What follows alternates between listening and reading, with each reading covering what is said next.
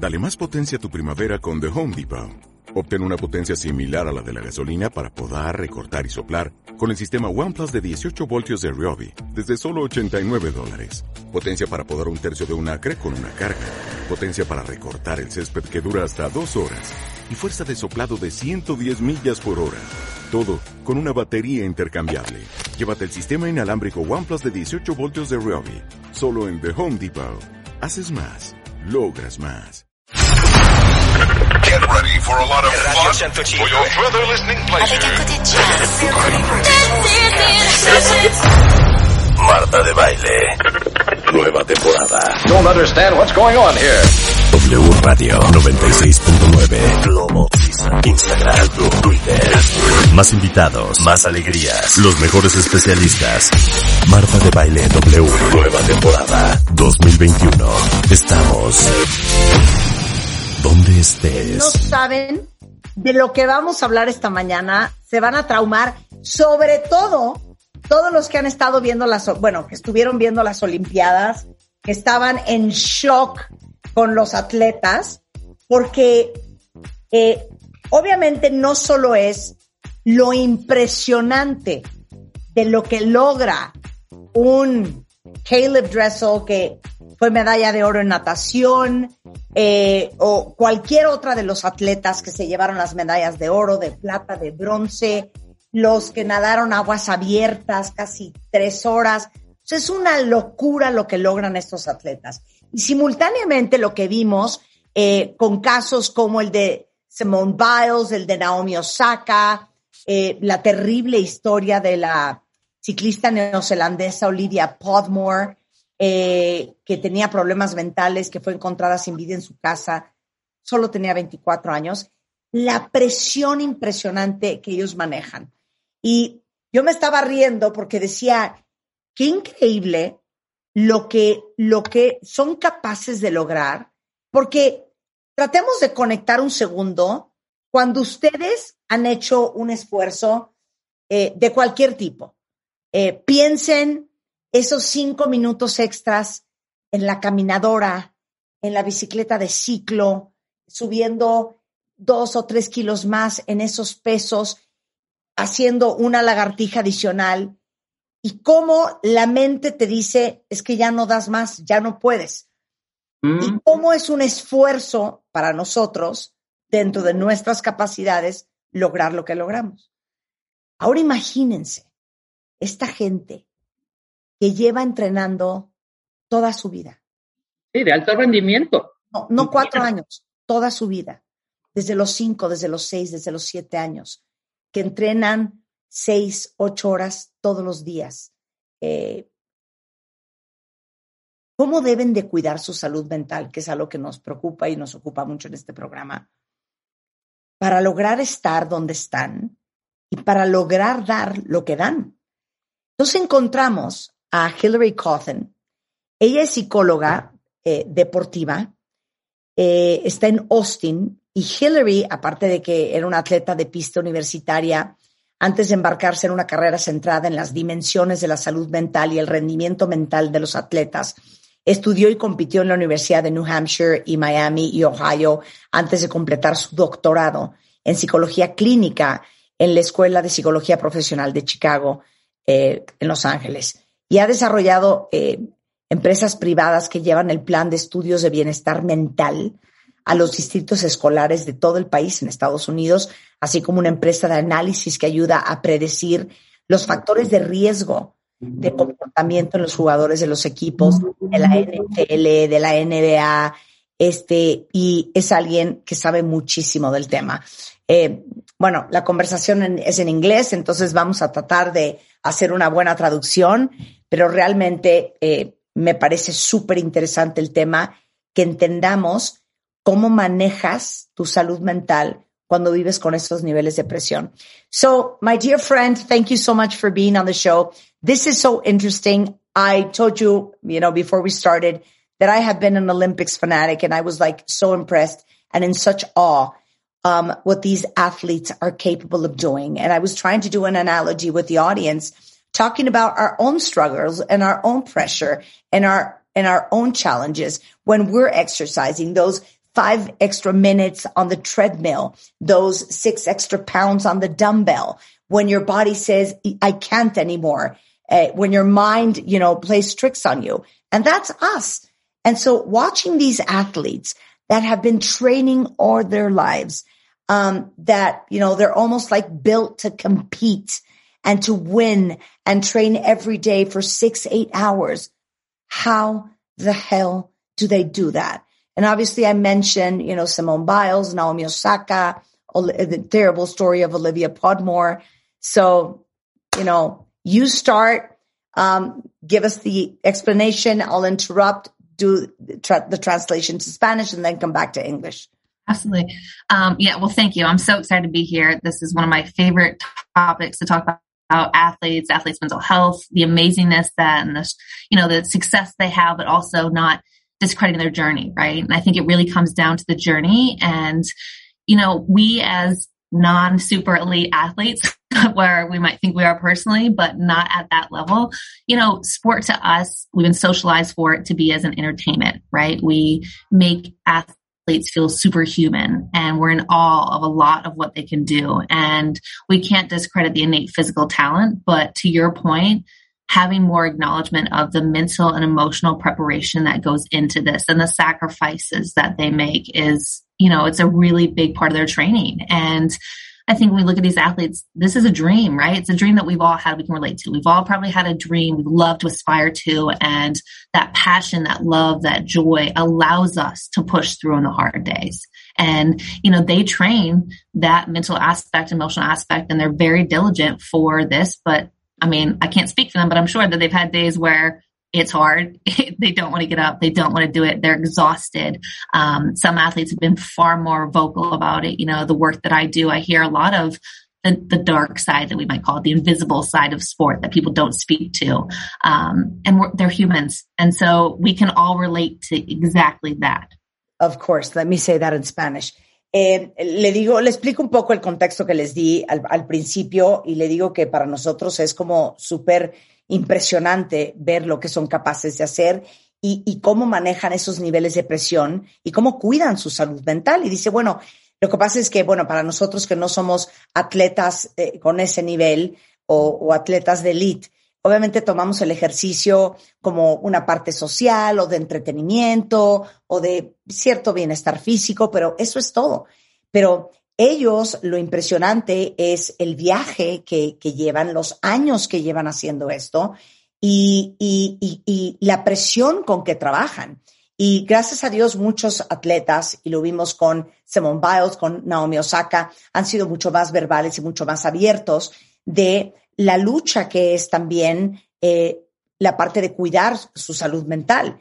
Eh, Dice ella que trabaja con muchos atletas que pues a ella le toca ver la parte más oscura de lo que viven muchos y, y lo complicado que es mantener eso en, en, en, balance. So, you know, I was, I was looking at, at, at for example, Caleb Dressel, um, the swimmer who I, mm-hmm. I'm sure you know. Oh, yes. And like I was, I was in shock because I, I read his story, everything he's been through. Michael Phelps, the same thing. So I'm thinking, uh, because on this show, we talk a lot about mental health.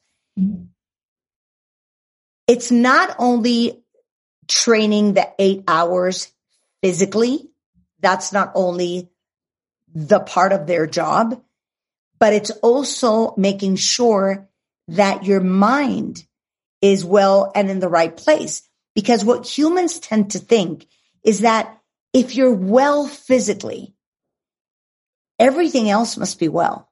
Mm-hmm. So how much do they pay attention and how do they take care of their mental health on the day to day basis? And what are the main struggles and challenges?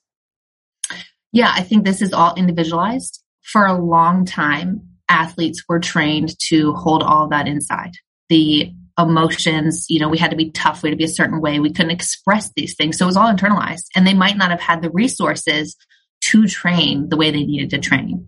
Um, there's been definitely shifts in resources that are provided, you know, through the Olympic Committee. You know, there's sports psychologists and mental performance coaches, and individual athletes might seek out their own you know, mental skills coach or sports psych to train them to help that mental side of the game. Um, but I think looking at these athletes, they're understanding that the head and the heart need to be aligned to perform, but we have to look at the balance exactly as you said, health globally, right? Physically, they might be in their most physical, best shape and performance results might be amazing, but the emotional, the mental aspect, right? They may struggle from mental illness and that's separate. Like health is this continuum. And so we need to understand that sometimes I may be really sad emotionally and really depressed and I might win five golds and our brains can't comprehend. Like we expect them to be happy, but if they're not checking in with the emotional piece, how to work through this, who to talk to, how to train this, how to turn it off, you know, then we can see the struggle and disconnect. And so, um, athletes really do have to do a lot of mental and emotional preparation individually for what their needs are to help them perform on and off their court, their pool, whatever their play is, but then also as a human to emotionally and mentally check in with themselves to feel the way that they want to feel to optimize that. Yeah. Eh, lo, que dice eh, nuestra querida nueva amiga Hillary es, le preguntaba que, que cómo le hacen para tener un buen balance entre la parte física y la parte emocional y, y mental. Porque al final los seres humanos tendemos a creer que si físicamente estás en ese nivel de forma, pues por ende todo lo demás asumimos que debe de estar bien. Y dice que gran parte de la chamba que ellos tienen que hacer y que deberíamos de hacer todos es constantemente estar checando ese balance entre el corazón, la mente y tu estado físico. Y que para cada uno es, es totalmente diferente y es un proceso muy individual, pero que eh, al final tienen que estar checando, eh, consultando, pidiendo ayuda, pidiendo apoyo para constantemente estar eh, midiendo que están en el lugar correcto, porque al final la presión con la que trabajan, ellos están acostumbrados, pues digamos que a guardarse todo, porque la sensación que tenemos es que, pues, manejar la presión es parte de su chamba. Pero lo que muchos tienden a hacer, y creo que es lo que muchos también tendemos a hacer en nuestra vida real, estragarnos las emociones, internalizar y guardar todo lo que estamos sintiendo, porque sabemos que es nuestro deber, nuestra obligación, nuestra responsabilidad, o a veces hasta nuestra última opción, eh, seguir adelante y seguirle dando. Entonces te vas guardando todo eso, te vas guardando todo eso hasta cuando vemos historias como las que hemos visto en estas Olimpiadas. Um, so what I was saying in Spanish and trying to compare it to all of us is that we tend to internalize again our emotions because it is your responsibility and your duty and your obligation to continue to go on to take the kids to school, to deal with work, to deal with life. So, and, and maybe it's because also it's your only option. So you internalize and, and, and, you know, store away those emotions because you have to go on. And that's for everybody else. And so just imagine the amount of pressure these people have when, you know, dealing with pressure is supposed to be part of their job. Um, agree? Yeah, absolutely. And I think we're not trained. We don't learn how to manage emotions or talk about feelings. Like one of my favorite things is when you walk down the street and you're like, Hey, how are you? Right? Like, and someone's like, good. It's good. like, oh, I ¿cómo estás bien? Like, really? Like, that's it? Like, are you good? Like, what if you're having a really crappy day? Like, you don't say that. And so we just haven't been taught. No one says, these are feelings. Here's how we express them. Here's a healthy way to approach it. We're just status quo, show up and be the best. Of course, of course. Es que dice Hillary, claro, es que nadie nos enseña en la vida eh, así como abiertamente a manejar nuestras emociones. Tan así que cuando te encuentras a alguien y le dices, ¿cómo estás? Pues la respuesta de cajón es, bien, bien. Eh, y, y, y, nos cuesta trabajo escarbar más, igualmente para ellos. Eh, le voy a pedir que me dé la lista de cuáles son como lo, los grandes riesgos de salud mental de estos deportistas. Like, I see that we have like a list of the most important mental health risks that these athletes are under. I mean, from pressure to fear of not making it to exhaustion, giving the list? Yeah. So I think when we look at what is the the pressure environment of sport, right? Athletes are at risk for fear, failure, burnout, overtraining, um, this win at all cost mentality. Uh, I think we also have to look at like what the pressure is put placed upon ourselves for achieving and the perfectionist mentality we might have versus the pressure of performing for others, the country. It's a job, right? Well, like we, we can't forget that. This is their job, the country, right? Like, and this, every country is different. Like sometimes this is a major resource for these individuals. Like we can't discredit the, the representation that has on them and it's their livelihood. Like it's so much more than just going out and running for nine seconds. Es que I want to cry. I want to kill myself because I'll tell you, let, us remember the story. Um, that 14 year old girl from China that won the gold medal in diving. And what she said is, I, I literally want to cry. Um, you know, she's been training out of her house since she was very little. And she said, my mom is very sick. So I pay a lot of attention to what my coach says so I can do the best job possible so I can make money to help my mother. Yeah, I wanted to kill myself. Oh, and you know what? It's so interesting when you say that. When we look at the development of the brain and the emotions of these young athletes, like gymnasts, divers, swimmers, right? Really young athletes, they are training to perform for the, the coach, right? The parent. They're pleasing. That's what they're learning to do. They need validation from this external factor. So like they're not autonomous individuals. They need that attention from these coaches. And so it's like a father figure, mother figure, whoever might be. And it's like, oh, so much pressure for them and the external gratitude of like taking care of a, someone who's supposed to take care of you. Like we can all empathize with how much weight that can carry for someone. Of course. Eh, le digo a Hillary que cuál es como la lista de, de, los grandes riesgos de salud mental que, que tienen esos atletas y me dice, pues es que imagínate, eh, desde el miedo al fracaso, el agotamiento, el sobreentrenamiento, eh, esta, trabajar con esta mentalidad, no, no, no de perfeccionista como nosotros, de ganar a toda costa. La presión que es, y lo vimos con nuestros atletas mexicanos, la presión que es tener la responsabilidad de representar a un país entero. O sea, no es que vas a entrar a una sala de juntas a hacer una presentación de PowerPoint y tus tres compañeros y tu jefe te van a juzgar. Es un país entero que tiene sobre ti la expectativa de que tú vas a traer esas medallas. Y eh, le recordaba el caso de esta niña eh, clavadista china, que seguramente muchos de ustedes la vieron, de 14 años, una recién nacida que se fue de su casa, de su familia de campesinos en China, desde que era muy chiquita para entrenar. Y literal, cuando la entrevistaron, dijo, mi mamá está muy enferma y yo trato de poner muchísima atención a las indicaciones que me dan mis coaches para hacer mi trabajo para ganar, para poder ganar dinero y poder ayudar a mi mamá.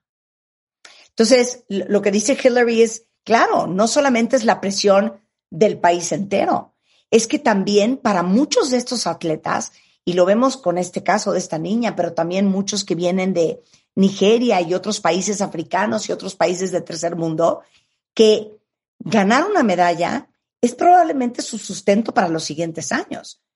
Y aparte de la relación tan estrecha que tienen muchos con los coaches y veían cómo abrazaban a sus coaches, vimos, eh, creo que fue a Rommel Pacheco abrazando a su coach, o sea, la conexión que tienen con esta gente y el miedo y la pena de fallarle a quien ha invertido tanto en ti.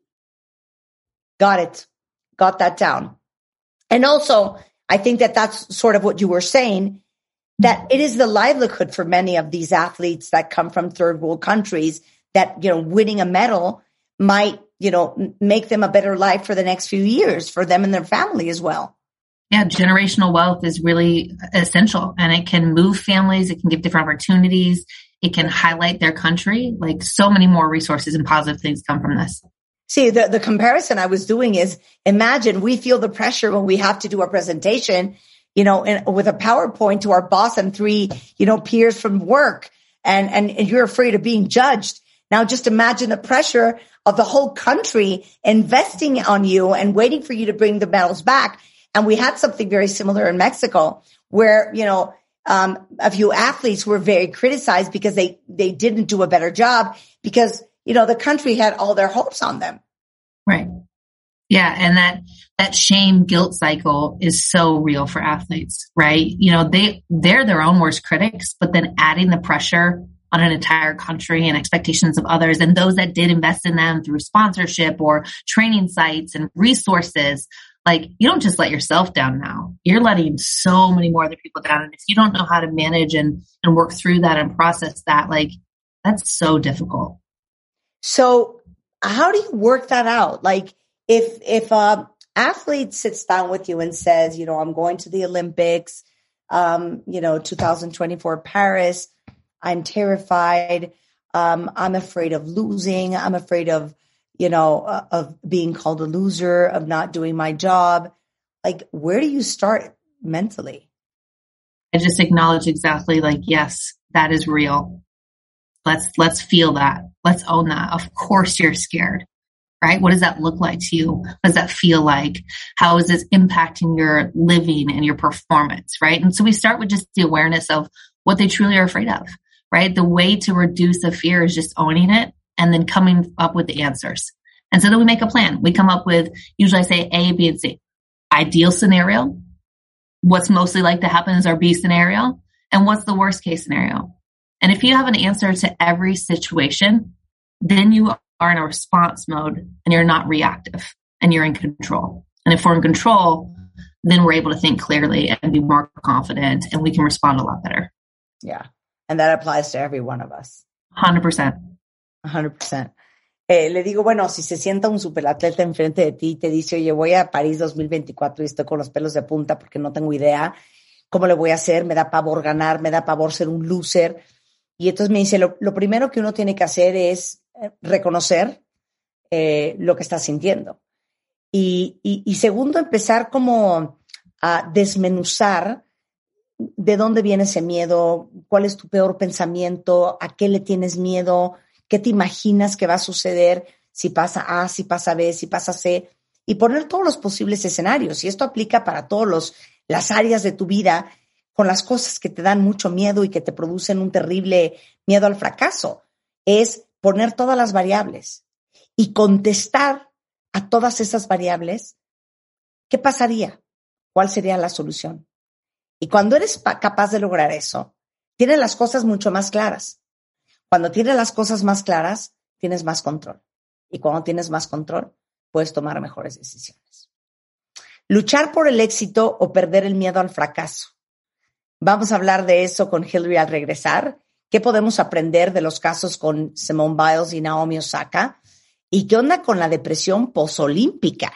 Ya pasó ese rush, ese high, y le decía yo que sigo, soy fan de una atleta dominicana que se llama Yulimar, que seguramente muchos de ustedes vieron. Y la veía yo, le decía a Hillary, entrenando en su Instagram. O sea, después de eso yo estaría tirada un año en una cama, ¿no? Ellos al día siguiente siguen y siguen y siguen. Eh, ¿Qué hacer en un entorno de alta presión o de estrés? Todo eso al regresar con Hillary Cawthon, psicóloga deportiva clínica, especialista en el tema desde Austin, Texas. No se vayan. ¿Todavía no tienes ID de cuenta viente? Consíguelo en martadebaile.com. martadebaile.com. Y sé parte de nuestra comunidad de cuentavientes. Estamos de regreso en W Radio, son las diez y media de la mañana. Y les digo una cosa. Todos nosotros vivimos con estrés y con presión, con con miedo a no dar los resultados que se esperan de nosotros en todas las áreas de nuestra vida. Esa es la verdad. ¿Y qué mejor para entender cómo se maneja la presión, el estrés, cómo se protege tu salud mental en momentos de mucha crisis y mucha presión? Haciendo el comparativo con los atletas de alto rendimiento que, por ejemplo, vimos en las Olimpiadas. Entonces conseguimos a Hillary Cawthon. Hillary es psicóloga deportiva clínica eh, basada en Austin y literal Ella se ha encargado de hacer los planes de estudio y bienestar mental eh, a distritos escolares de todo el país, así como a fundar empresas de análisis que ayudan a predecir los factores de riesgo del comportamiento y salud mental de los jugadores de equipos de la NFL, de la NBA y muchos otros. Y con ella estamos platicando de el cerebro y las emociones de los atletas olímpicos. Pero son conceptos que nos pueden ayudar en la vida diaria a todos. Um, so, what is the difference between being afraid of failure, which is something we all have, you know, at one level or another, and fighting for success? Yeah, I think um, when we put it that way, um, of you know striving for success or fear of failure, it's very black and white thinking like sport. You succeed or fail. And so for athletes or any of us, if we remove the aspect of winning and losing and we redefine what success means to us and we have a growth mindset mentality, right? We're going to look towards success for whatever that means for us minus the outcome of actually winning, but taking the risk, having an opportunity to allow yourself to improve. You know, allow yourself to take the extra shot because of the chance of it going in versus stopping yourself from doing a move or taking a shot because you're afraid of failing. So I think it's where do you fall in that continuum of anything you're doing in life? Do you want to allow yourself to take risks, to grow, to learn, to try to be the best because that feels so much better for you for the chance to win or succeed? Or are we doing just enough not to fail? Because failing to us means so much worse so much worse to us to our identity right? And so we don't do the things and and then we're stuck. And so i always try to teach athletes like what would it mean if you just remove the outcome and allowed yourself to go for what you really want? And what does that look like? What does success really mean to you? And can we can we do that?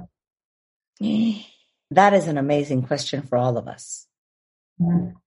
a ver cuentavientes pregúntense lo siguiente y después les doy toda la explicación.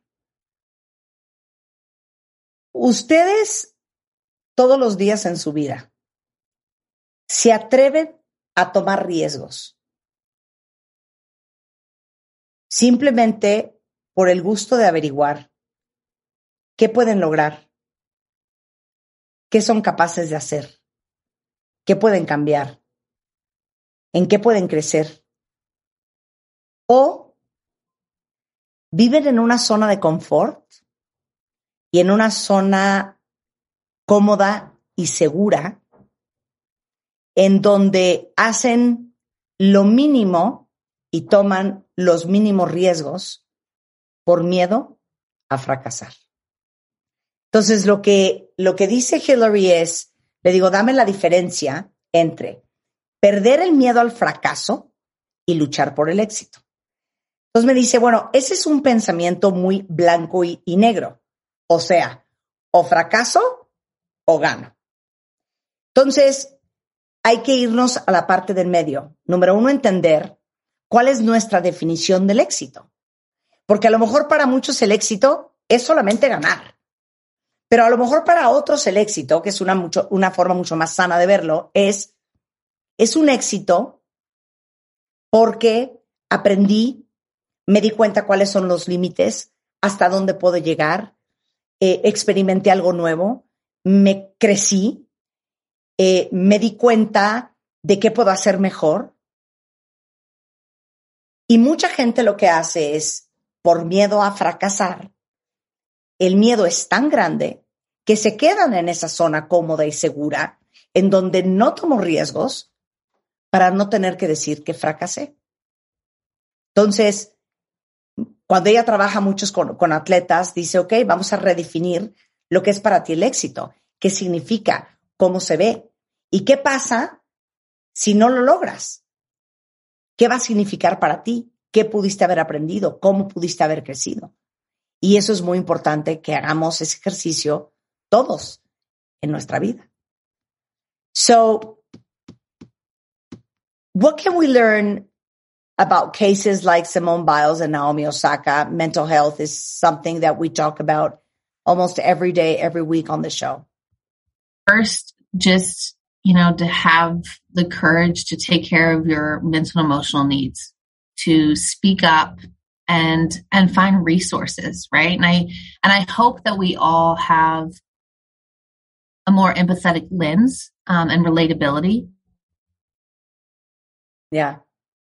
Uh, to understand that health is physical and mental, and we, and we have to really look at what resources do we have to help prevent um, any mental health or physical struggles, right? We, we, we do it so well on the physical side for a lot of places of going to the pediatrician and going to the doctors for well checks. Like we need to be better about having preventative resource care for the mental and emotional aspect, um, just to help us grow and to thrive. Yeah. Que lo que podemos aprender de los casos de Simone Biles y Naomi Osaka, que como ustedes saben fueron muy vocales, eh, Simone se salió de, de, varias competencias porque dijo, no me siento emocional y, y mentalmente bien y lo mismo un poco Naomi Osaka. Entonces, ¿qué podemos aprender de esas historias? Lo importante que es no solamente llevar a los hijos al pediatra y checarte anualmente eh, el cuerpo para ver si estás bien, pero verdaderamente hacer un esfuerzo consciente de tu salud mental y de hacer esto eh, mucho más popular, desmitificarlo. Y por eso, por ejemplo, eh, les contaba yo hace algunos meses que me llamó mucho la atención que uno de los embajadores para la campaña de salud mental en Estados Unidos era Michael Phelps, que era un gran promotor de ir a terapia. Y eso es algo que hacemos casi todos los días, todas las semanas en este programa, que es hacernos a todos conscientes que no siempre se puede solo y no siempre se debe solo y que si uno no se siente bien, siempre hay que pedir ayuda. Y lo último que le voy a preguntar a Hillary es, ¿qué haces en un entorno de alta presión y estrés. Eh, y le voy a pedir que me define ese perfil de personalidad, porque yo le decía a, a fuera del aire, a mí me encanta la presión. Y me decía Hillary, a mí también. Y hay gente que bajo presión florece y lo hace muy bien. ¿Cuál es ese perfil de persona y cuál es el otro? ¿Y qué se hace en un entorno de alta presión o estrés?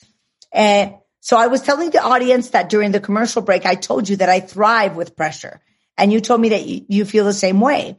So first of all, be, before talking about what to do in an ambiance of high pressure and stress, what is the personality profile of people who thrive with pressure and people who don't?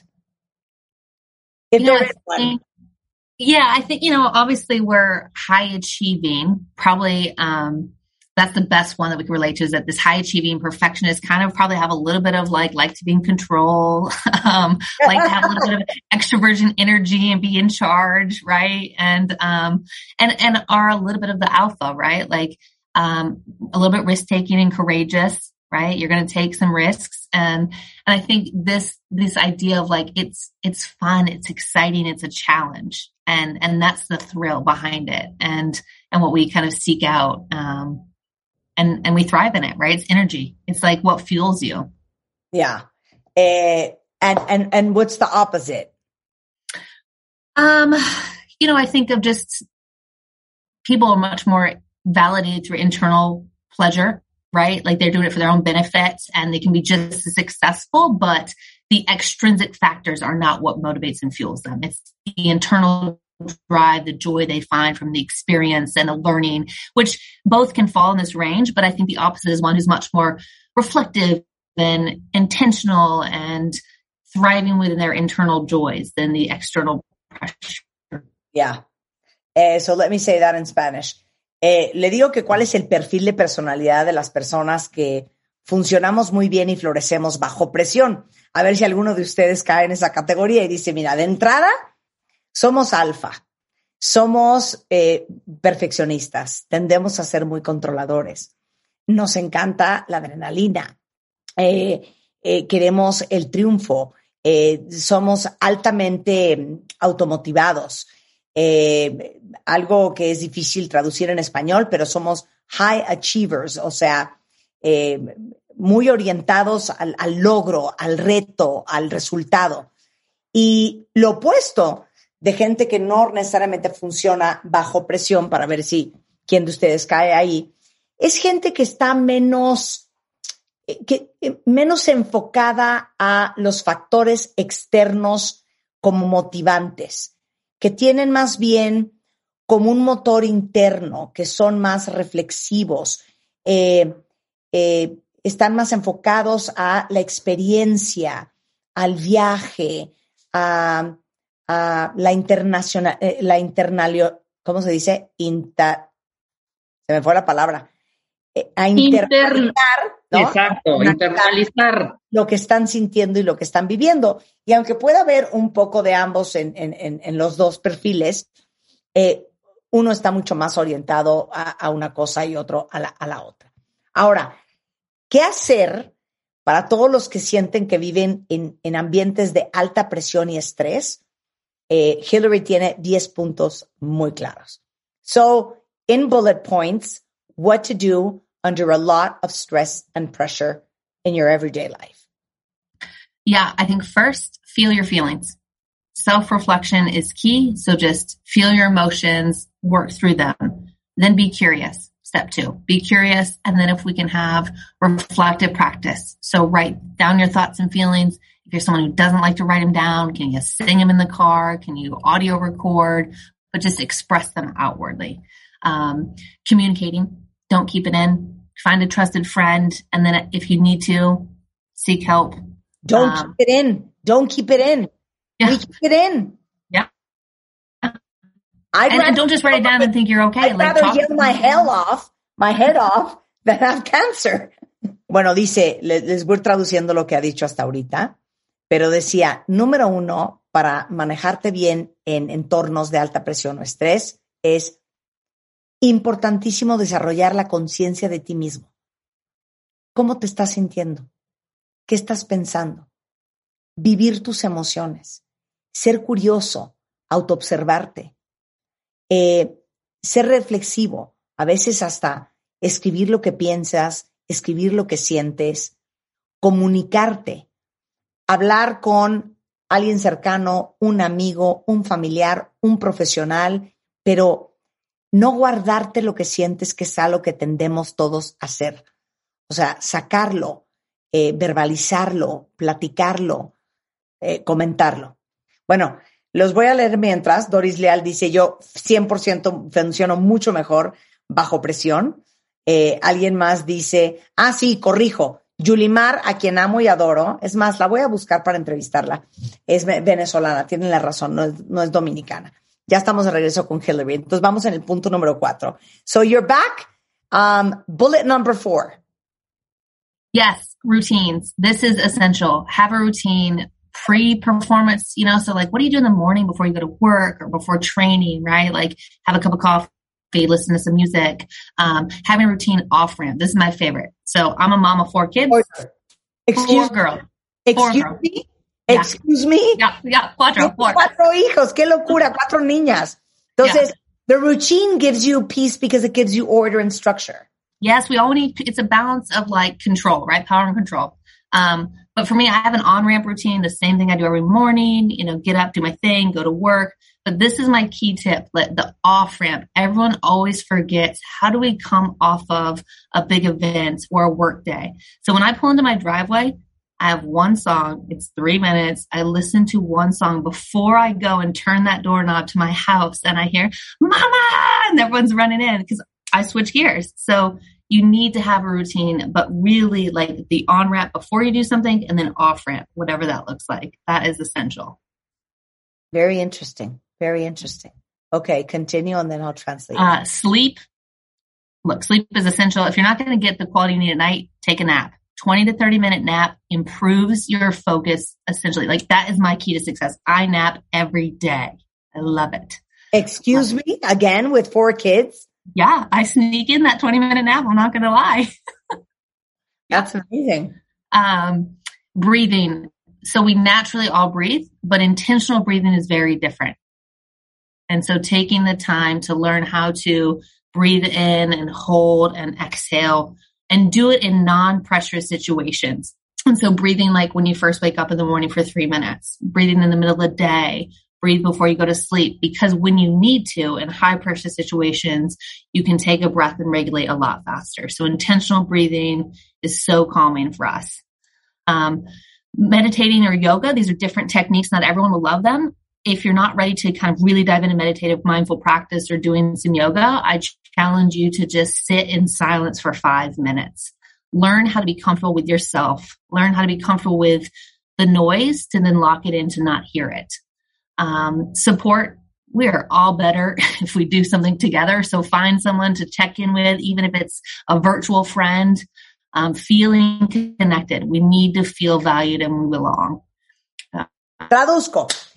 Eh, ¿Qué hacer en un entorno de alta presión o estrés? Ya hablamos de desarrollar la conciencia, ya hablamos de lo importante que es reconocer lo que sientes, lo que tus emociones, escribir tus pensamientos y tus sentimientos, hablar con un amigo, con un profesional, tener rutinas. Eh, dice Hillary que ella tiene cuatro hijas mujeres. Es tan importante tener una rutina todos los días porque la estructura y el orden da paz. Eh, dice sueño. Eh, importantísimo dormir bien, tener un sueño reparador y si posible, tomar siestas. Dice que ella toma siestas todos los días, 20 minutos, y es mamá de cuatro y vive en Estados Unidos. ¿eh? La respiración es esencial. Todos respiramos, pero está hablando de la respiración consciente, de verdaderamente tomarte el tiempo para ubicar cómo estás respirando, respirar profundo, exhalar y, y hacerlo de manera consciente. La meditación o la yoga es una gran alternativa para ubicarte y recentrarte en el aquí, en el ahora. Eh, establecer intenciones diarias, acordarte qué estás haciendo, por qué estás haciendo lo que estás haciendo, cuál es tu misión, cuál es tu propósito, y no ser como un robotito. Y dijo algo bien bonito con respecto a las rutinas que se me olvidó comentarles. Dice, es bien importante que cuiden las transiciones cuando acabas una cosa y cuando empiezas otra. Dice, yo cuando llego a mi casa, antes de entrar y abrir esa puerta, que voy a, sé que voy a empezar a escuchar y unos gritos, pongo siempre en el coche una canción de tres minutos que me ayuda a cerrar el capítulo de mi chamba y prepararme para entrar al siguiente capítulo, que es ser mamá y ama de casa. Eh, buscar apoyo, buscar un amigo, hacer cosas juntas y tener diversión. Hacer algo que sea divertido, emocionante, agradable, buscarte tus happy moments y tus momentos de felicidad, sea hacer manualidades, que son, ya saben que son los míos, hasta hacer jardinería o hacer ejercicio, lo que sea para ustedes, pero encontrar tus momentos de diversión. Hillary, I think I made a great job translating everything you said. And the last thing I said is something we talk about a lot, which is finding your happy spots, it, finding time to make things that make you happy. For me, it can be crafting. It can be gardening. It can be exercising. For everybody, it's different, but finding the space to create those things that make you happy. 100%. That is wonderful. And just have fun. Absolutely. So, dear, um, anything else that you would like to say to the audience in Mexico and the world? Oh, just be kind to yourself. We're all trying and just be kind. Yeah, we're all trying. We're all trying. That is so true. Yeah. We're all trying. Just, that's that's what's important is just be kind and we're human and just have love, you know? Absolutely. I send you a big kiss and a big hug all the way yes. from Mexico. Besos. Te quiero. Cuídate mucho, que estés muy bien, querida. Eh, Hillary Cawthon la pueden encontrar en Instagram si la quieren seguir. Es DRC, DR de doctor, C Mindset, DRC Mindset. Ahorita se los pongo en Instagram. Y en Twitter es Top Step, o sea, T-O-P-P S-T-I-P.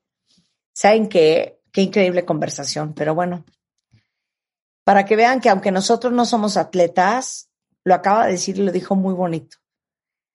Hay que ser más compasivos con nosotros mismos. Al final, todos estamos tratando. Todos, todos. estamos tratando. ¿no? Regresando del corte, vamos a hablar de los problemas más comunes en los pies de los niños. Es la segunda parte con este nuevo doctor que descubrimos, que es un gran ortopedista y traumatólogo del Hospital ABC eh, y especialista en, en ortopedia pediátrica por el Shriners Hospital for Children, el doctor Carlos Alberto Vidal. Y la vez pasada, la semana pasada que hablamos de los pies, bueno, estábamos todos vueltos locos. Esta es la segunda parte, para que no se lo vayan a perder, porque quedan muchísimas preguntas en el tintero, desde pie quinovaro, niños que suelen caminar de puntas, dolores en pies y tobillos, todas las principales dudas y agobios que tienen con los pies de sus hijos, échenmelas por Twitter porque ahí viene Carlos. Y luego con Tony Karam, cómo cultivar la bondad.